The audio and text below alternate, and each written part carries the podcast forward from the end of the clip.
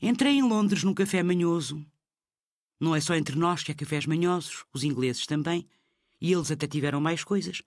Agora é só a Escócia, um pouco da Irlanda e aquelas ilhotas itas. Mas adiante. Entrei em Londres num café manhoso, pior ainda que o nosso bar de praia. Isto é só para quem não sabe fazer uma pequena ideia do que eles por lá têm. Era mesmo muito manhoso. Não é que fosse mal intencionado, era manhoso na nossa gíria, muito cheio de tapumes e de cozinha suja. Muito rasca. Claro que os meus preconceitos todos de mulher me vieram ao de cima, porque o café só tinha homens a comer bacon e ovos e tomate.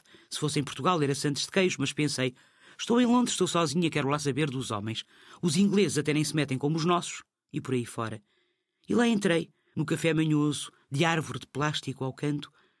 Foi só depois de entrar que vi uma mulher sentada a ler uma coisa qualquer e senti-me mais forte. Não sei porquê, mas senti-me mais forte. Era uma tribo de 23 homens e ela sozinha e depois eu. Lá pedi o café, que não era nada mau para café manhoso como aquele, e o homem que me serviu disse: There you are, love. Apeteceu-me responder: I'm not your bloody love, ou go to hell, ou qualquer coisa assim. Mas depois pensei: hum, Já lhes está tão entranhado nas culturas? E a intenção não era má, e também vou-me embora daqui a pouco, tenho avião, quero lá saber. E paguei o café, que não era nada mau, e fiquei um bocado assim a olhar à minha volta, a ver a tribo toda a comer ovos e presunto, e depois vi as horas e pensei que o táxi estava a chegar e eu tinha que sair.